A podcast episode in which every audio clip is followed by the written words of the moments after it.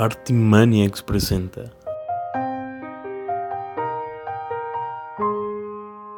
Cristal.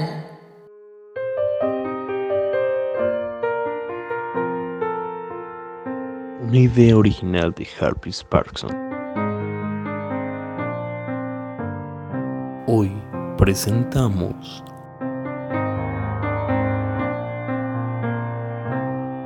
Obsidiana.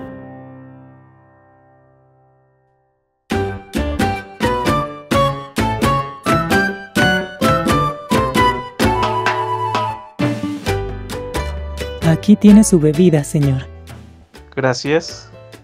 Como lo sospeché, Carmín nos había pedido un favor. Seguía sin entender qué estaba sucediendo, pero la manera en que Carmín nos dijo a Nicole y a mí que la apoyáramos como meseros no dejó espacio para negativas. Así que en un mismo día pasé de indigente a mesero y de Daniel a Alejandro, el hermano de Carmín. Hey, muchacho, sigo esperando mi orden. Disculpe, señor. Enseguida. Fui tan rápido como pude al bar que se encontraba a un costado del escenario. Me tardé bastante tratando de recordar la orden, sin éxito. Busqué entre las papeletas que Carmín me había dado para anotar las órdenes, pero no podía recordar la mesa de aquel señor y sus amigos.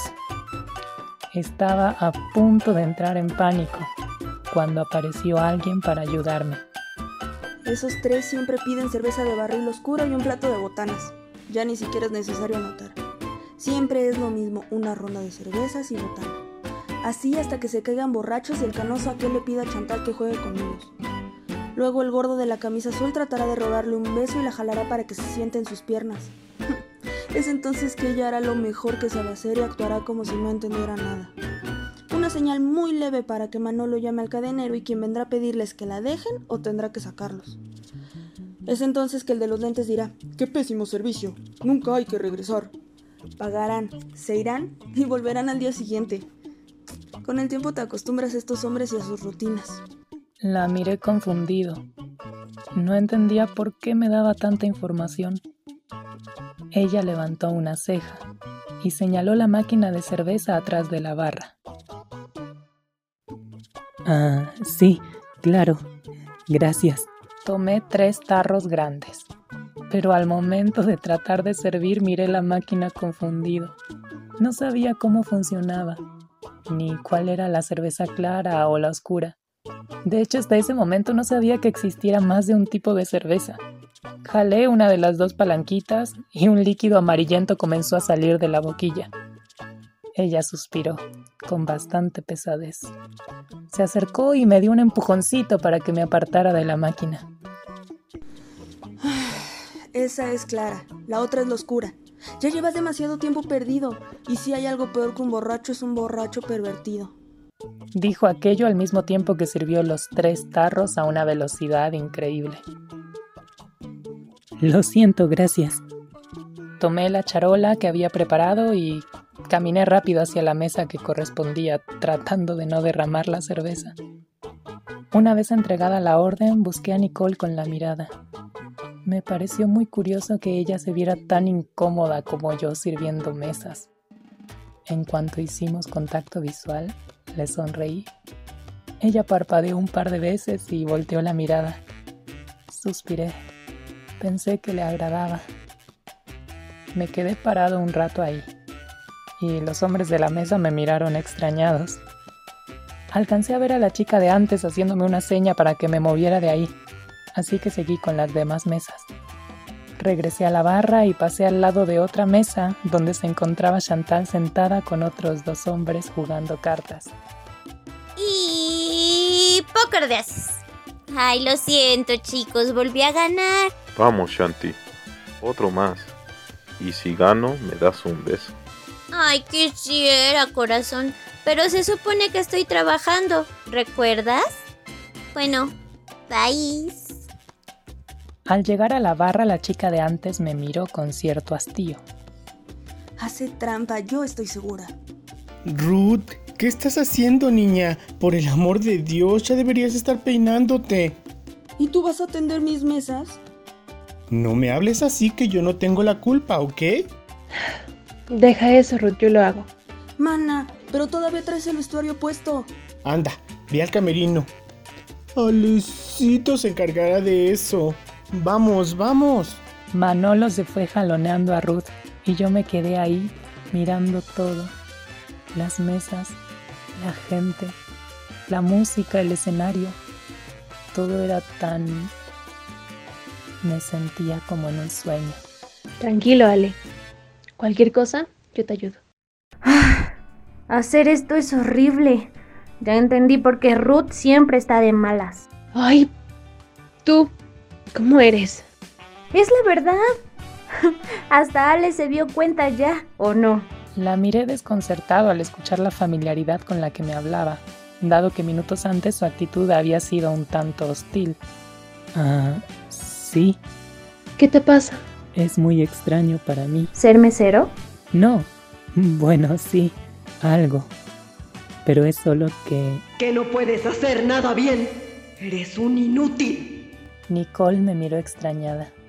Confieso que nunca en mi vida había trabajado. Nicole me miró con esos ojos enormes que la hacían parecer asustada e inclinó la cabeza. ¿Y eso qué?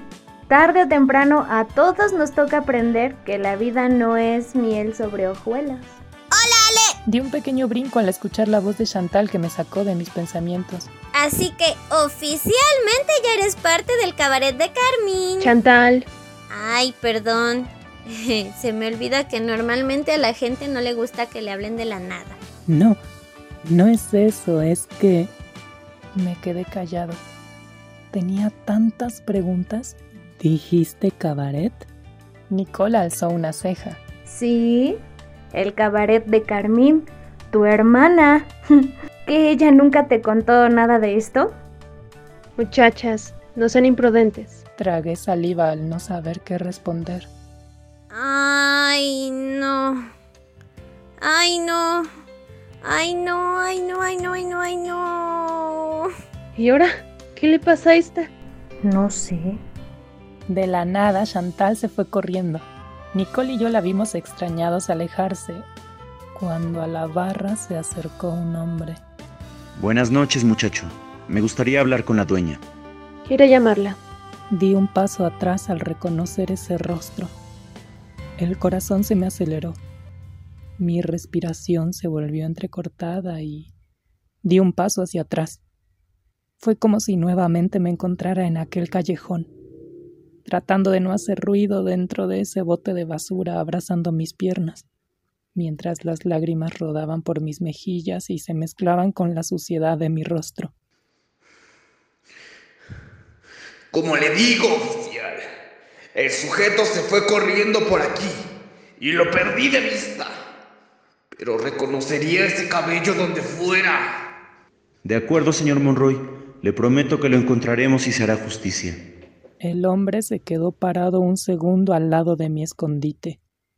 Con mis manos tapé mi boca para mantenerme callado. Pude ver su rostro durante un largo rato. Cerré los ojos deseando ser invisible. El hombre se sentó a la barra y se dispuso a examinar el lugar. Muchos de los que estaban sentados en las mesas se quedaron callados de pronto. Otros rápidamente se dispusieron a pagar la cuenta y se fueron. Muchacho, sírveme un whisky en las rocas. Sí, enseguida. Eh, rápidamente busqué la botella de whisky y un vaso. Me temblaban las manos. Buenas noches, yo soy Carmín, la dueña de este establecimiento. Me dijeron que me estaba buscando. Sí, me gustaría hacerle unas preguntas. Carmín. Ese hombre es policía. La corporalidad de Carmín cambió y se puso algo tensa. Así es. Soy oficial y estoy en proceso de investigación de un asesinato. Nicole soltó un gemido al escuchar aquello. Varias de mis fuentes me han dicho que usted podría tener información importante. Dicen que usted sabe todo lo que pasa en las calles. Ay, la gente suele darme más mérito de lo que merezco, oficial. No soy omnipotente ni omnisciente, y mucho menos omnipresente como para saber todo lo que pasa en este pueblo. Bueno, La cosa es que hasta donde hemos podido investigar, nuestro sospechoso vivía en las calles y alguien lo vio irse con usted. Su nombre es Daniel, lo conoce. Carmín me miró de reojo. Ay, oficial, si le contara todas las cosas que la gente suele inventar sobre mí. no, no lo conozco. La mujer que vende verduras afuera de este establecimiento en el día dijo que la vio entrar con un muchacho el día de hoy y que era muy extraño verla acompañada de un varón, que además lucía como un vagabundo. Así es, pero resulta que el único muchacho con el que he estado el día de hoy es mi hermano Alejandro. Verá, lo cierto es que llevaba ya varios años buscándolo. Cuando éramos más chicos nos separaron. Hace poco me enteré de que lo vieron vagar por las calles de este pueblo y al fin logré encontrarlo. Fue una reunión muy emotiva. Él también me había estado buscando a mí. Recorrió varios pueblos a pie por años hasta dar conmigo. Es evidente que estaría un tanto desalineado, ¿no cree? Creo que es una historia poco convincente para serle honesto. Cualquiera de los que me conoce puede confirmarlo. Yo siempre hablo de mi hermano. De acuerdo, no veo por qué tendría que mentir. Aquí tiene, señor. El hombre tomó el vaso que acababa de colocar sobre la barra. Él miró el vaso y luego a mí. Me examinó de arriba abajo. Aguanté la respiración. Sobre las rocas significa con hielo. No pretendo ser grosera, pero a mis clientes no les gustan los policías. Me temo que tendré que pedirle que se retire. No se preocupe, me retiro. Pero recuerde, el que nada debe, nada teme. Se tomó el whisky de un solo trago. Se levantó, sacó su cartera y colocó un billete sobre la barra. Y antes de irse dijo, Le agradeceré mucho que me informara si llegase a verlo. Como señas particulares nos informaron que tiene un lunar blanco en el cabello. Claro que sí, oficial. El hombre sale del lugar. Inmediatamente Luis y Giselle se acercan a la barra. ¿Qué quería ese tipo? ¿Te preguntó algo? Giselle. Ay, ¿qué? No es nada. ¿Qué hacen aquí? Giselle, tu número es el siguiente antes del de Ruth. Relájate. Una estrella como yo siempre está lista. ¿No lo ves? Bueno, entonces vayan. ¿Por qué tan nerviosa? ¿Quién está nerviosa? Ey, relájate, Carmen. Tratas muy mal a Luis. ¿Perdón? Te pregunta por qué está preocupado por ti. Gisela. Ey, es Giselle, cariño. Mira, Gisela. Yo y este señor tenemos nuestros asuntos. Así que yo lo trato como quiera. Le faltas mucho el respeto y no sé por qué. Él se la pasa detrás de ti todo el tiempo procurando tu bienestar. Y eso, además sin contar que es tu socio. ¿Socio? Este lugar... A lo... ver, a ver, a ver. ¿Te recuerdo lo ocurrido hace dos años? Se hace un pequeño silencio. Yo me sentí algo intranquilo. Este lugar quedó en ruinas después del incendio, Carmín. Luis era solo el maestro de ceremonias. Él no tenía ninguna obligación de ayudarte y aún así lo hizo. Tú no tenías ni un peso para reconstruir este lugar. Ya, ya, ya, basta, vamos, al escenario. Carmín mira a Giselle alejarse con cierto enojo. ¿Estás bien? Creí que al menos tenía la lealtad de mis muchachas. No todos somos como Giselle. Y de mí no solo cuentas con mi lealtad, también con mi cariño incondicional. Nati tiene razón. Trata de calmarte, Carmín.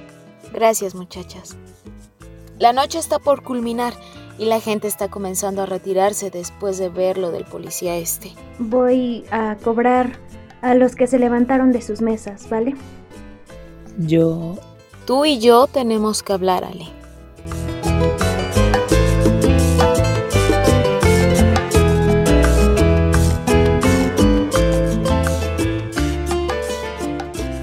Este fue un capítulo de Cristal. Prestaron su voz en este episodio Michelle Mendoza como Daniel, Pamela Vianney interpretando a Carmen, Michelle Cruz es Nicole, Carolina Madrid presta su voz a Giselle, Norma Carrillo como Cari. Lu Jiménez es Ruth. Nictean como Chantal. Adalberto Telles Gutiérrez como Luis. Ernesto Rodríguez es Manolo. Marilu Monroy es interpretada por Paulette Moreno. En la voz de Osvaldo Monroy, Javier Pinedo. Narciso es Adán Zapotica. Guión por Nick Dean y Harvey Sparkson. Dirección Charlie Espinosa y Harvey Sparkson. Edición Harvey Sparkson. Síguenos en todas nuestras redes sociales. Puedes encontrarnos en Facebook como Artmaniacs.